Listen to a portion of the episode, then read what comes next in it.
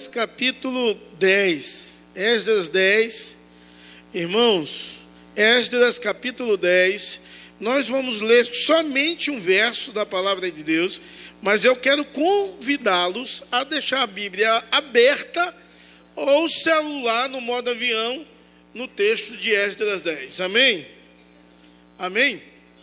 Diz assim a palavra de Deus: Enquanto Esdras orava, fazia confissão, chorando, prostrando diante da casa de Deus, uma enorme congregação de israelitas, homens, mulheres e crianças, se reuniu em volta dele, e o povo chorava amargamente.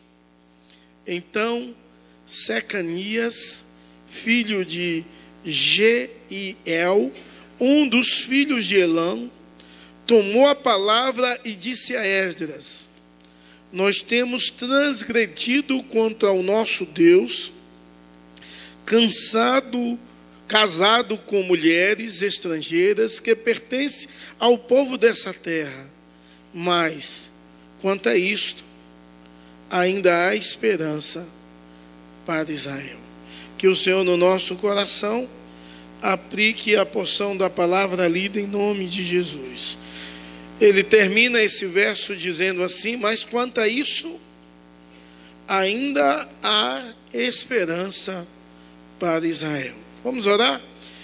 Senhor Deus, em nome de Jesus, fala poderosamente aos nossos corações e às nossas vidas pois precisamos ouvir a tua voz.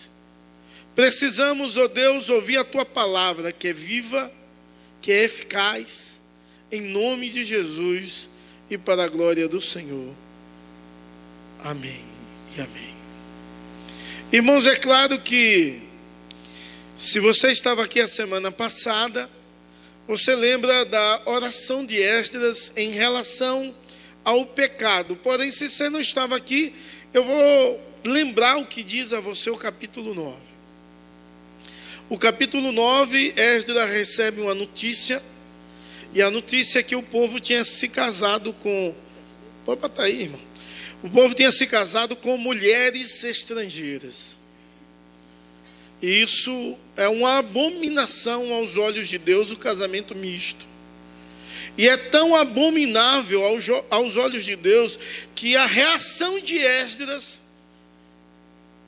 em ouvir aquela notícia foi de arrancar os seus cabelos, arrancar a sua barba e se prostrar e chorar e chorar e jejuar Tamanha era a calamidade, porque o povo estava se esquecendo dos princípios de Deus e da verdade de Deus. O capítulo 10 vai continuar essa história. Ainda Esdras está orando, chorando, prostrado diante de Deus. Ainda ele continua assim, mas toda a congregação se reúne em volta dele e toda a congregação começa a chorar amargamente. Se levanta Secanias como porta-voz do povo, e, e, ele fala que ainda há esperança, mesmo o povo vivendo distante dos princípios de Deus, o povo rejeitando a palavra de Deus e casando com mulheres estrangeiras ele começa a dar umas dicas a, a Esdras de como fazer para que o povo volte aos princípios de Deus, volte à verdade de Deus, e nessas dicas ele pede que a solução deveria ser o abandono das mulheres e o abandono dos filhos, dos quais tinham nascido, a partir desse casamento misto, contraditório e errado a, segundo a lei de Deus. E aí ele incentiva Esdras a se levantar, porque Esdras tinha essa incumbência, e Esdras se levanta e ele chama os sacerdotes, os levitas, os porteiros, toda a liderança do povo de Israel. E, e, chama essa, essa liderança a um compromisso de fé, a um compromisso, a um juramento, a um compromisso diante de Deus, de forma tão especial, para que o povo possa compreender que nosso Deus é um Deus da aliança e o povo deve voltar-se para Deus em arrependimento e em fé, constantemente. Bom, como hoje é o último capítulo do livro de Esdras, a última mensagem que iremos pregar, eu quero recapitular um pouquinho sobre esse livro. O tema da nossa série é a restauração espiritual. Essa série demorou alguns meses, foi baseada no livro de Esdras.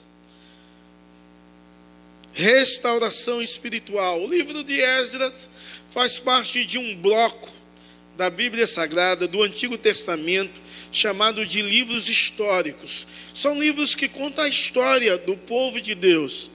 Os livros históricos são doze: Josué, Juízes, Ruth, primeiro e segundo Samuel, primeiro e segundo Reis, primeiro e segundo Crônicas, Esdras, Neemias e Esther.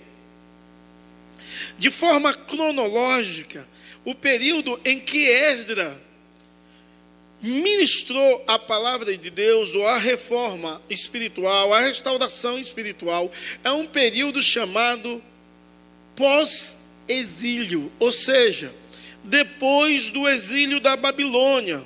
O reino persas começou a dominar tudo e o rei Ciro deu essa liberdade do povo de Deus voltar para Jerusalém, voltar com a missão de restaurar a nação, de restaurar o templo, de restaurar o culto, de restaurar tudo aquilo que tinha sido devastado pelos babilônicos. Então, quando nós lemos esse livro, nessa perspectiva, nós podemos dizer que esse livro é um livro de reconstrução. Uma forma mais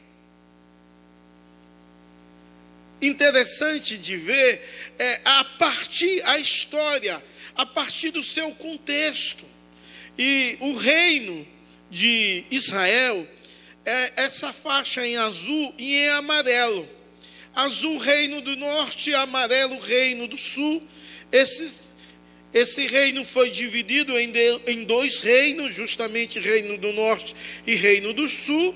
O reino do norte foi totalmente devastado, aniquilado pelos assírios, e o reino do sul houve a questão do, do império babilônico que dominou tudo, e depois veio o império persas.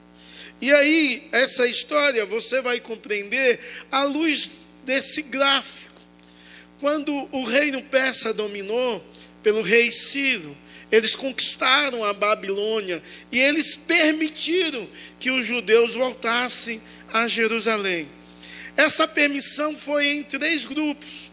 O primeiro grupo, o grupo liderado por Zorobabel, o segundo grupo, liderado por Esdras, e o terceiro grupo, liderado por Neemias. Cada um desses três grupos tinham funções. O primeiro grupo, a função era a reconstrução do templo. E vai do livro de Esdras, capítulo 1 até o capítulo 6. O segundo grupo tinha como finalidade e, e mente uma reforma espiritual que vai do capítulo 7 ao capítulo 10, e o que Esdras faz constantemente é uma reforma espiritual para que o povo volte ao Senhor, volte aos princípios de Deus, volte à adoração, volte a servir a Deus com toda a força e com todo o seu coração. E o terceiro grupo que volta, aí já está em outro livro, que é o livro de Neemias, que vai falar sobre a reconstrução dos muros. E você pode ver isso no livro inteiro de Neemias. Hoje eu quero ministrar ao meu e ao seu coração sobre esse seguinte tema: confissão e arrependimento. Porque, de fato, você vê no capítulo 9 a reação de Esdras em detrimento do pecado, em relação ao pecado que o povo cometeu. Mas agora há uma, um mover do Espírito, há uma ação do Espírito que leva o povo à confissão e arrependimento. Talvez você diz, não, pastor, essa ordem não está errada. Sim, seria arrependimento e confissão. Porque, de fato, quem se arrepende, confessa e deixa. Mas, de fato, pode ser algo de forma instantânea, onde vem o arrependimento brotado no coração e a confissão que sai pelos lábios de quem entende que precisa mudar, que precisa se corrigir, que precisa estar diante de Deus. Mas o que é de fato arrependimento?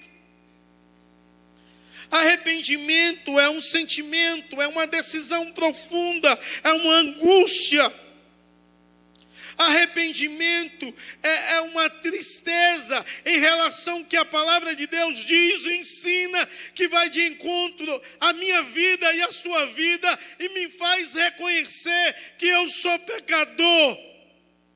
E diante dessa tristeza, angústia, vergonha, eu confesso a Deus o meu pecado e me arrependo e volto a viver segundo os princípios de Deus. Então a confissão é seguida do arrependimento.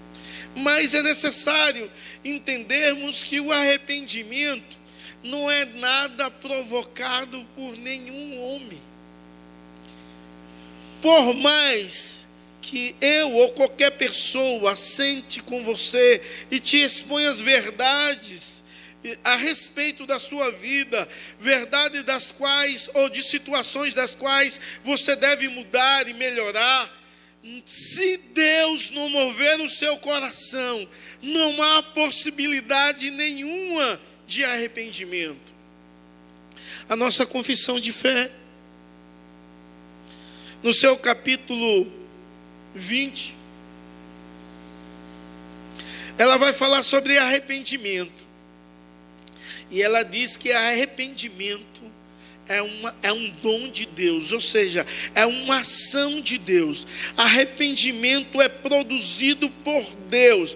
E queira Deus nessa noite, Deus possa produzir na minha vida, na sua vida, arrependimentos sinceros e genuínos em relação à palavra de Deus, possamos voltar os nossos olhos ao Senhor e, em arrependimento e fé, pedir a Deus perdão e misericórdia.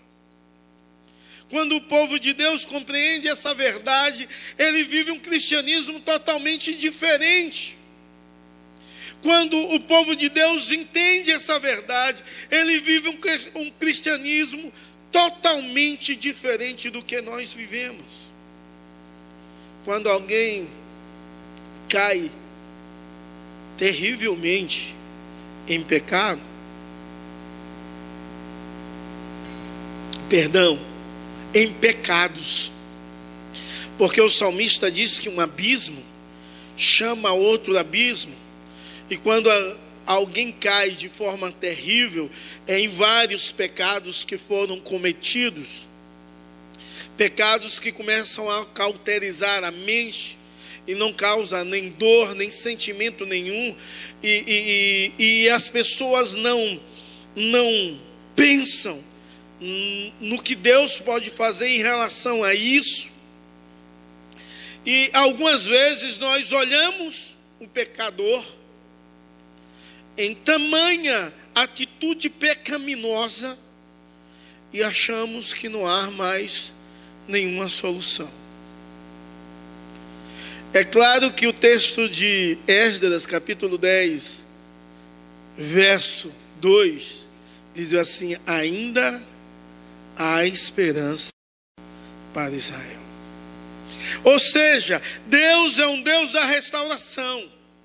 Independente do seu estado, independente do que você tenha cometido, independente da sua situação de vida hoje, Deus é um Deus da restauração. Deus pode mudar, transformar, renovar, avivar a sua vida, porque Deus é um Deus da restauração. E esse livro inteiro vai falar de um Deus da restauração. Um Deus que restaura todas as coisas. Um Deus que refaz tudo. Um Deus que, mesmo que você esteja totalmente quebrado, Ele pode de novo refazer a sua vida como um vaso. Um vaso na mão dele, porque Ele é Deus e Senhor absoluto. É interessante que confissão e arrependimento começa a partir de um homem com um coração quebrantado que faz uma oração transformadora.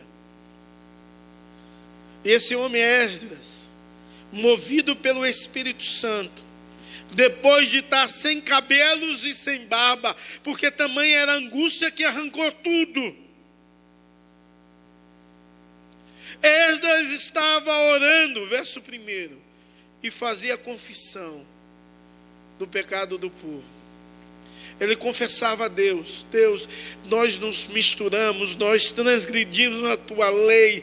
E ele chorando, prostrado diante de Deus, diante da casa de Deus, durante várias horas, durante um período imenso. Ele ora porque ele acredita no poder da oração. E há um poder enorme na oração. Há um poder tão imenso que essa oração do verso do verso 1 é uma oração tão poderosa da ação de Deus que envolve toda a congregação, segundo diz o texto. O texto diz que envolve homens, mulheres e crianças. Ou seja, ninguém fica fora de fazer o mesmo ato que Esdra fez, de orar, chorar e confessar os seus pecados. Há um arrependimento, há uma comoção geral da nação. Isso é um sinal de avivamento, porque só há avivamento com arrependimento.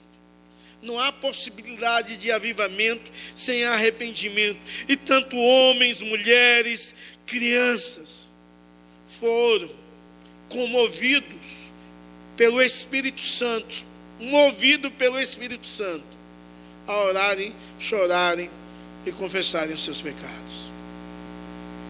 Sabe, irmãos, a igreja dos nossos dias precisa aprender a orar uma oração de quebrantamento. Mesmo que comece com um. Mesmo que você seja o primeiro a chorar e dizer: Deus, tem misericórdia da nossa nação, tem misericórdia da nossa igreja, tem misericórdia, oh Deus, do, do, da forma que o povo olha o pecado, tem misericórdia do, de como somos assediados, tem misericórdia de como perdemos o foco, a missão.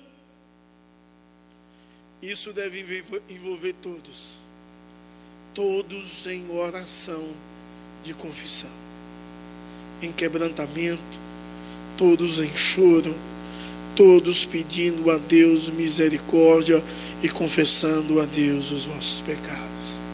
É claro que você sabe que Esdras não pecou nesse pecado é claro que se você não sabe, Secanias também não pecou nesse pecado.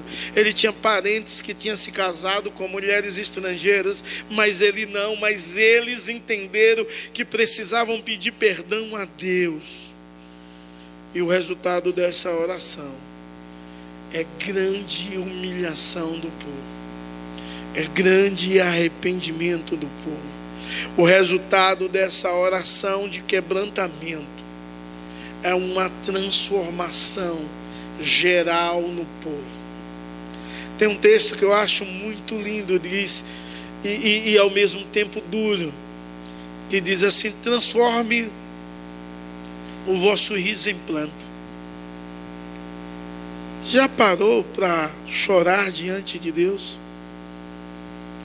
Você parou para entender que em um período onde o sacerdote deveria oferecer sobre o altar um cordeiro sem defeito para purificação, Esdras toma uma atitude de um sacrifício agradável a Deus, que é o coração quebrantado e contrito, e diz os salmos que o Senhor não irá desprezar. Ele entende que Deus deseja que haja arrependimento em fé a partir da oração de confissão. Quando foi que você confessou seus pecados? Qual foi a última vez que você chorou pelos seus pecados?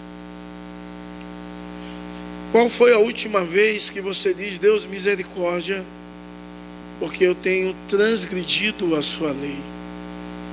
E se você não lembra isso, eu quero te dizer que você não tem noção nenhuma de arrependimento e fé e nem de santidade de Deus, porque você é pecador.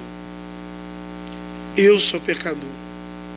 Se você não se arrepender, não confessar, não chorar, não se quebrantar, é um sinal que o pecado cauterizou a sua mente e as formas das quais você peca é tão normal e natural que não causa mais nenhum efeito nenhum em sua vida e nem em seu coração. Chega a dar sono. Minha esposa disse: esse assunto não é um assunto interessante. E ainda recapitular. Recapitular a história todinha de Esdras. Para o povo lembrar do livro. Isso vai demorar muito. E se o povo está cansado, vão dormir. Mas em vez de dormir, nós deveríamos chorar. Em vez de dormir, nós deveríamos se arrepender. Em vez de dormir, nós deveríamos confessar. Sabe, então, se levanta alguém,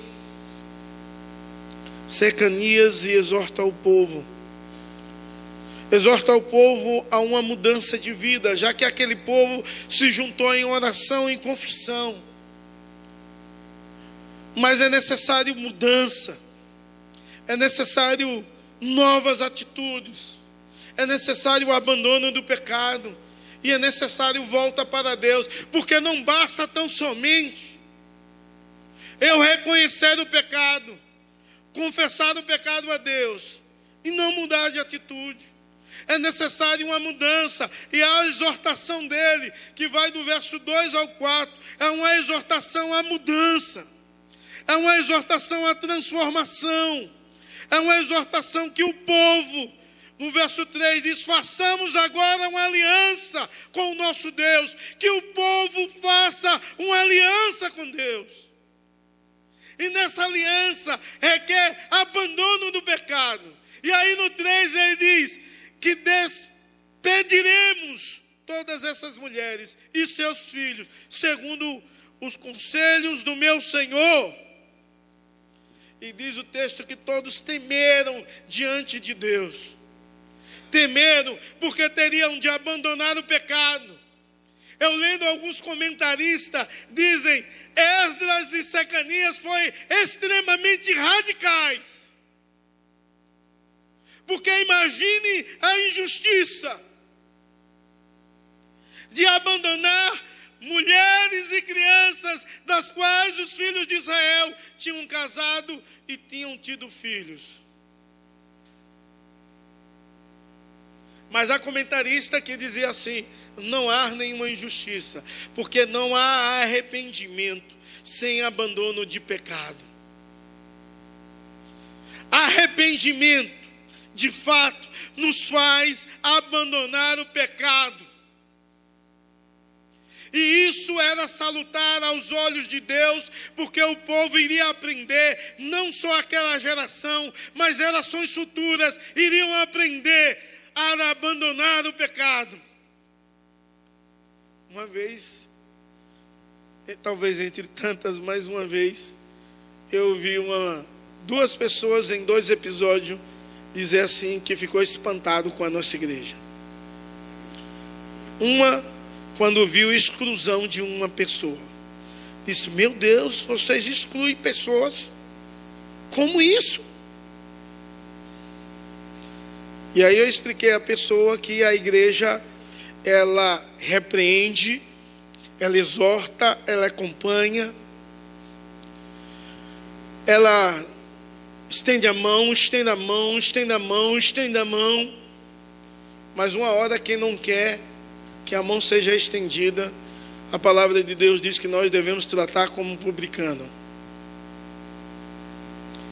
Imaginem o que Jesus Cristo diz uma vez: olha, você vai em uma cidade pregar a palavra, e se o povo não aceitar, Jesus diz bem assim: nem carregue nem um pó dessa cidade, bata sandálias, para nem carregar o pó dessa cidade.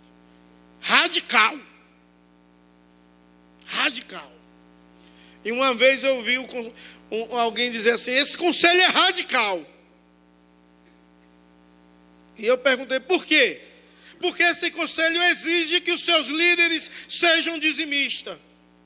Eu disse: isso é, isso é radicalismo ou educação? Porque se nós amamos mais as coisas, nós deixamos de amar a Deus e somos idólatras.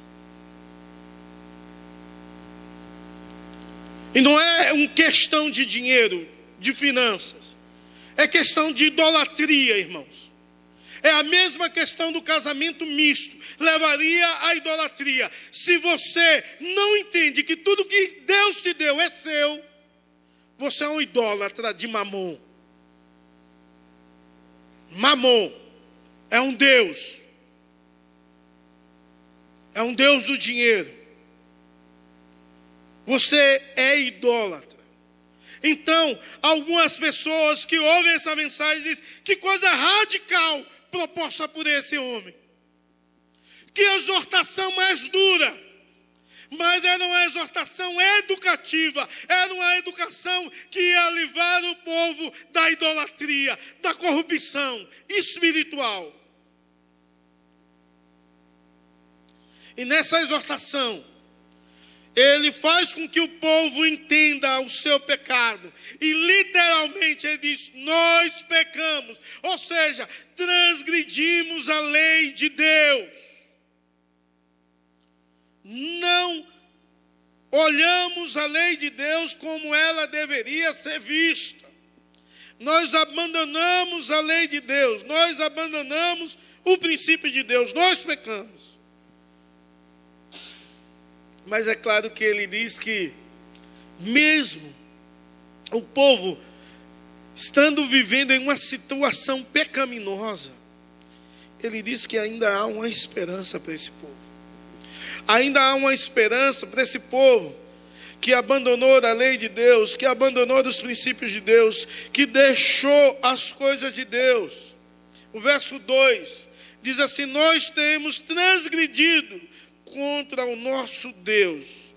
Ou seja, nós pecamos. Se ele expõe o pecado, o nosso Deus, o pecado é casar com mulher estrangeira, diz o verso 2. Mas ele termina o verso 2 dizendo assim: mesmo estando em tamanha situação de corrupção, há uma esperança para Israel. E a esperança se dá através de quê? De arrependimento, confissão, abandono de pecado e volta para Deus. Vamos falar isso? Arrependimento, confissão, abandono de pecado e volta para Deus. Se não tiver tudo isso, não há condição nenhuma de esperança, porque o juízo de Deus virá. E o medo desse povo, a comoção desse povo, era o juízo, o que Deus iria fazer com aquele povo que foi chamado, que foi separado como propriedade exclusiva de Deus e estava adulterando com o Senhor, contra o Senhor. O conselho dele a Esdra é: tome uma posição. Ele dá a posição e diz assim: tome, tome essa posição, tome uma atitude, se levante como sacerdote de Deus nesse lugar. Seja radical. Tome uma atitude, uma atitude que possa mudar a história desse povo.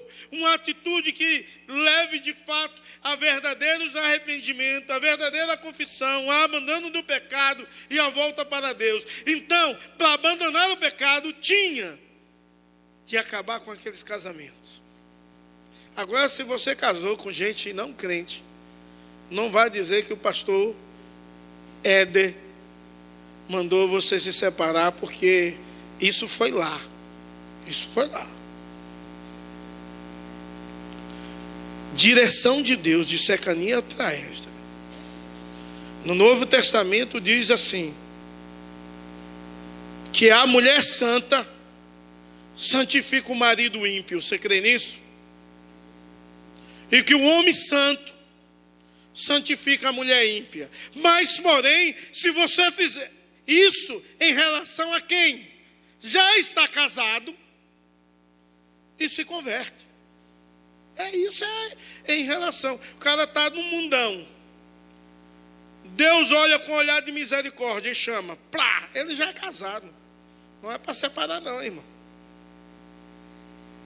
Não é para separar. Está casado. Então, ore a Deus para Deus transformar.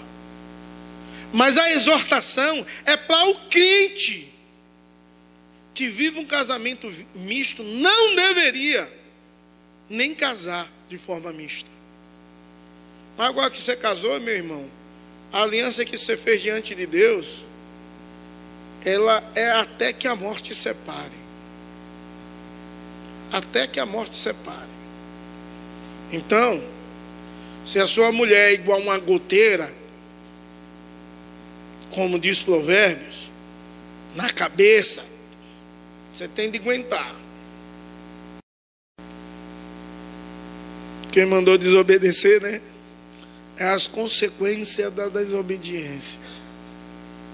Então Esdra, ele toma uma atitude, ele toma uma posição diante dessas verdades desse homem.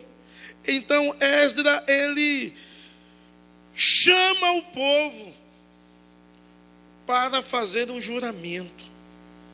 O verso 5 ao 8, você vai ver esse povo sendo chamado por Esdras para fazer um juramento, e ele começa a chamar o, os príncipes, os sacerdotes, os levitas, no verso 5 vai dizer isso, e todo Israel para fazer um juramento segundo a palavra de Deus.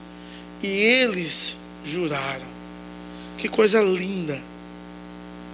Esdras se levanta, chamando o povo a um compromisso. Ele se levanta, chamando o povo a uma aliança, dizendo assim: Olha, se até aqui você andou erradamente, faça uma aliança, faça um juramento. E é interessante que quando você lê, você vê que ele faz um jejum no verso 6.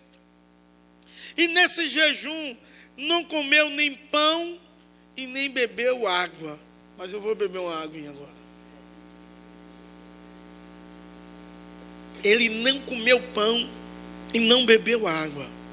Jejum dessa natureza era um jejum no Antigo Testamento mais difícil. Porque as pessoas jejuavam no Antigo Testamento a pão e água. Mas ele faz um jejum diferente. É claro que no novo, esse jejum que Esdra faz é um jejum muito comum. Ele faz um jejum sem pão e sem água. Ele manda chamar o povo. Dura três dias para o povo se reunir. E nesses três dias ele está em oração, em jejum, sem pão e sem água. Só Moisés fez um jejum dessa natureza. E no Antigo Testamento, um povo inteiro, os ninivitas, fizeram um jejum dessa natureza. Fora esses dois episódios de Esdras, mais ninguém no Antigo Testamento fez um jejum dessa natureza um jejum completo. E ele fez esse jejum durante três dias. E é interessante que quando ele chama o povo, e muitos moravam nas cidades vizinhas, então demorava aproximadamente alguns três dias para chegar. Quando ele manda chamar o povo, ele usa o poder não de sacerdote, mas o poder de estadista, de governador, de líder do povo. E ele usa uma expressão que muita gente acha dura e muito difícil. Ele diz que quem não, quem não comparecer serão excluídos. Excluído, verso 8, no finalzinho da congregação dos que voltaram do exílio. Ele diz assim: ó, eu quero chamar todo mundo, dá um decreto aí, todo mundo, todo mundo precisa vir para firmar um compromisso, uma aliança com Deus. E quem não vier, vai ser excluído do povo de Deus, porque não faz parte desse povo. Parece mais uma vez esse homem usando um radicalismo, mas não é ele está usando uma autoridade porque há uma urgência de uma vida de santidade. Nós precisamos viver em santidade, nós precisamos orar, nós precisamos nos quebrantar, nós precisamos exortar um ao outro, nós precisamos dizer ao caído, estendendo a mão, a esperança para a sua vida: Deus é um Deus da restauração. Nós precisamos dizer às pessoas que elas devem fazer um pacto com Deus, devem tomar uma posição de arrependimento, confissão, abandono e volta para Deus. E interessante é que todo o povo comparece. E todo o povo comparece. E há um arrependimento de todos. Do verso 9 em diante todo mundo volta. E o fato de todos aparecerem, de todos estarem ali, há uma demonstração de um mover do Espírito Santo na mente e no coração daqueles homens que resolveram atender o chamado de Esdras. Meus amados, é claro que aqueles homens, possivelmente muito tristes em relação à vida da qual eles viviam, entendendo o que eles deveriam fazer, há um mover do, do Espírito. O verso 9 diz que a grande temor se apoderou do povo, por causa do que eles iam ouvir, por causa das grandes chuvas. E há mais uma vez uma declaração de Esdras em relação ao pecado do povo. E eu chamo a sua atenção ao verso 10. Então o sacerdote Esdras se levantou e disse: Vocês foram infiéis, casando com mulheres estrangeiras, aumentando a culpa de Israel. Em verso 11, ele diz: Portanto, façam confissão ao Senhor Deus dos seus pais faça o que lhe agrada, separe-se do povo dessa terra e das mulheres estrangeiras. E o verso 12 diz: E toda a congregação respondeu em voz alta: Que assim seja, faremos segundo a Sua palavra. Sabe, irmãos, toda a congregação houve um mover do Espírito Santo, levando eles ao arrependimento, ao reconhecimento do pecado, ao arrependimento de fato, de verdade, levando à obediência, ao abandono do pecado, e todos em alta voz, em alta voz, disseram assim faremos. Quem já fez juramentos aqui? Todo mundo diante de uma autoridade, por exemplo, diante do próprio Deus, nenhuma faculdade, um juramento, ou até mesmo nenhuma sala, onde no exército, um juramento. Né? E tem alguns juramentos que está todo mundo assim, vamos falar do exército. Pá, e aí você não fala algumas coisas, ou fala baixinho. Quem já fez isso? Eu já fiz isso. Confesso. Ou fala baixinho, ou fica caladinho. E o povo tudo fala. Porque você não está muito concordando com aquilo. Então você fica só na sua. O povo não aqui, todo mundo concorda. Eles falam em alto som. Concordamos com isso. Aceitamos isso. Entendemos. Entendemos até o verso 11 essa divisão do arrependimento, que no 12 entra com essa ideia de obediência. Entendemos, Esdras, o que a palavra de Deus nos ensina. Estamos arrependidos, vamos abandonar o pecado, vamos nos voltar para Deus e para a Sua santa palavra. O 12 é uma demonstração de obediência.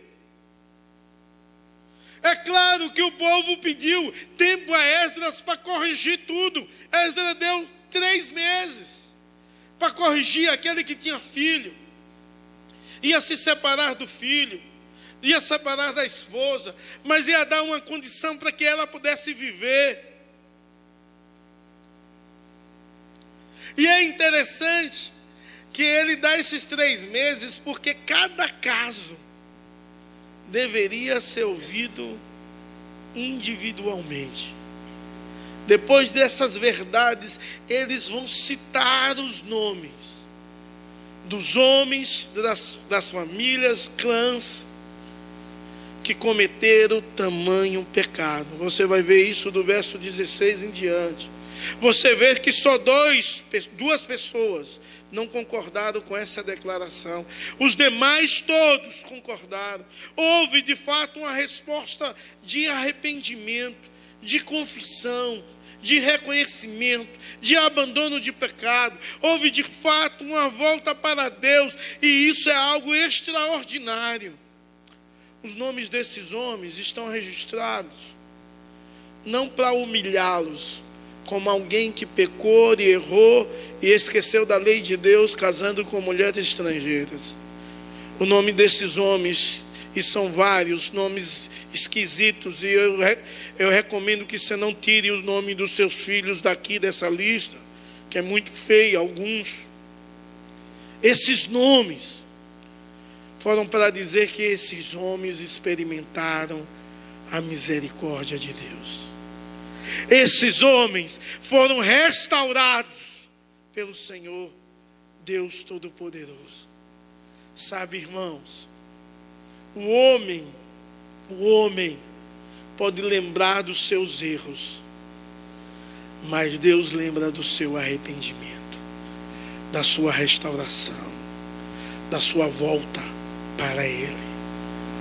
Jesus Cristo está nesse lugar, irmãos, querendo restaurar querendo escrever o seu nome não na história humana, mas querendo escrever o seu nome no livro da vida como alguém que foi perdoado, alguém que foi restaurado, alguém do qual ele pagou o preço para o meu perdão, para a minha salvação, para que eu pudesse viver uma novidade de vida. Mas você é convidado em nome de Jesus a fazer um compromisso, fazer uma aliança, fazer um juramento a Deus hoje, entregando a sua vida, entregando toda a sua história a Ele, dizendo: Senhor, faz de novo, transforma, muda renova, santifica, restaura, redime. E o Senhor Jesus está aqui, querendo que você se arrependa, que você confesse a Ele os seus pecados, que você abandone o pecado e que você volte para Ele.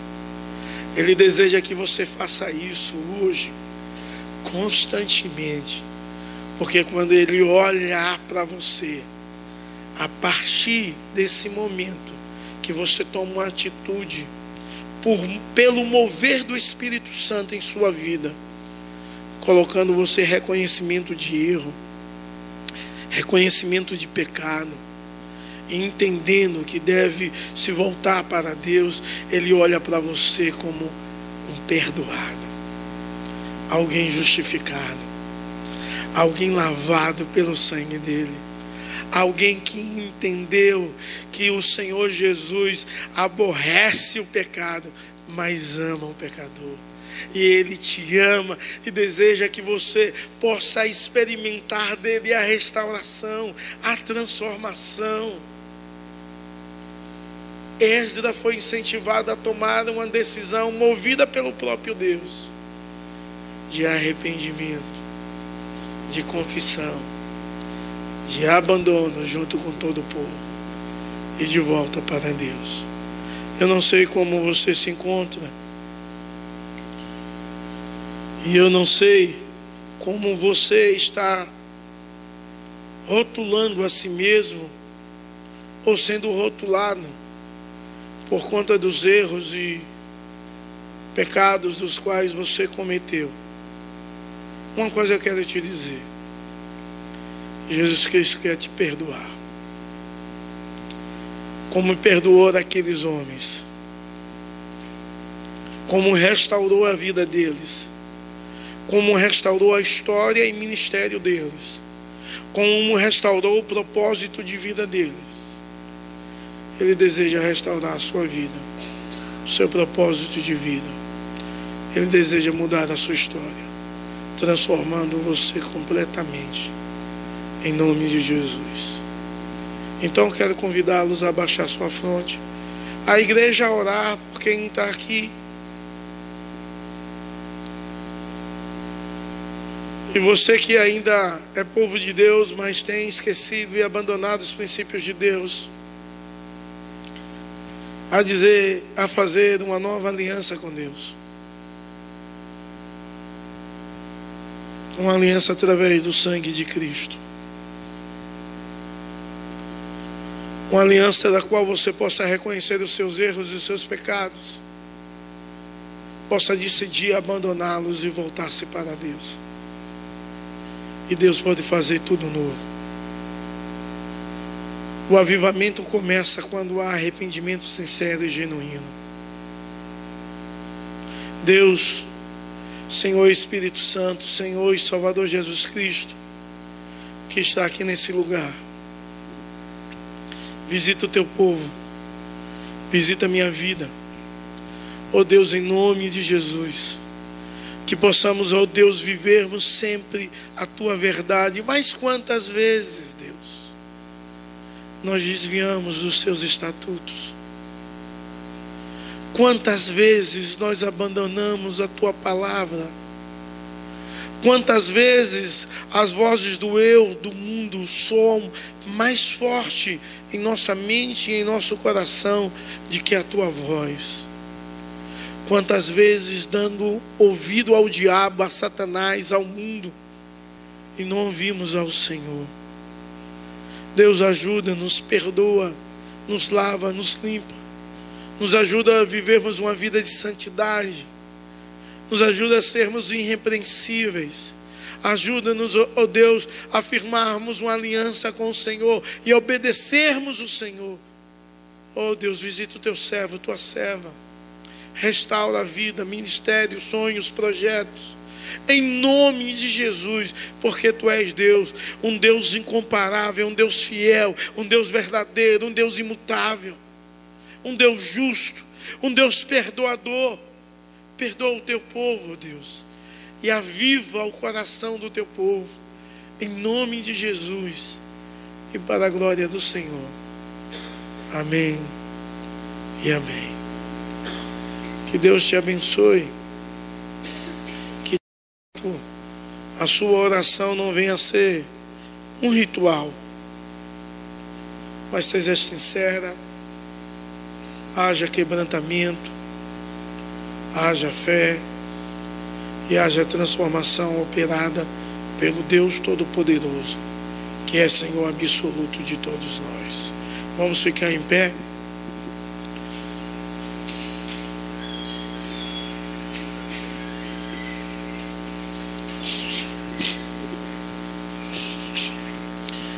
Queremos te agradecer, ó Deus, porque ouvimos a tua palavra e cremos, ó Deus, que a tua palavra gera vida. Cremos, ó Deus, que a tua palavra gera transformação. Cremos, ó Deus, que a tua palavra gera mudanças. Cremos e entendemos, ó Deus, que o arrependimento genuíno nos faz voltar para Deus. Mas o remorso e somente o, reconhecimento nos leva à morte. Pai, nós queremos te louvar porque tu és Deus presente. Porque a tua palavra diz que tu exorta quem ama, assim como o pai ao filho, a quem quer bem. Queremos te louvar porque tu és Deus, o nosso Deus, o nosso Senhor, o nosso Salvador. Em nome de Jesus. Amém e amém. Que a graça do nosso Senhor e Salvador Jesus Cristo, que o amor de Deus, o nosso eterno Pai, que a comunhão e a consolação do Divino Espírito Santo seja sobre você e sobre todo o povo de Deus, espalhado sobre toda a face da terra, hoje para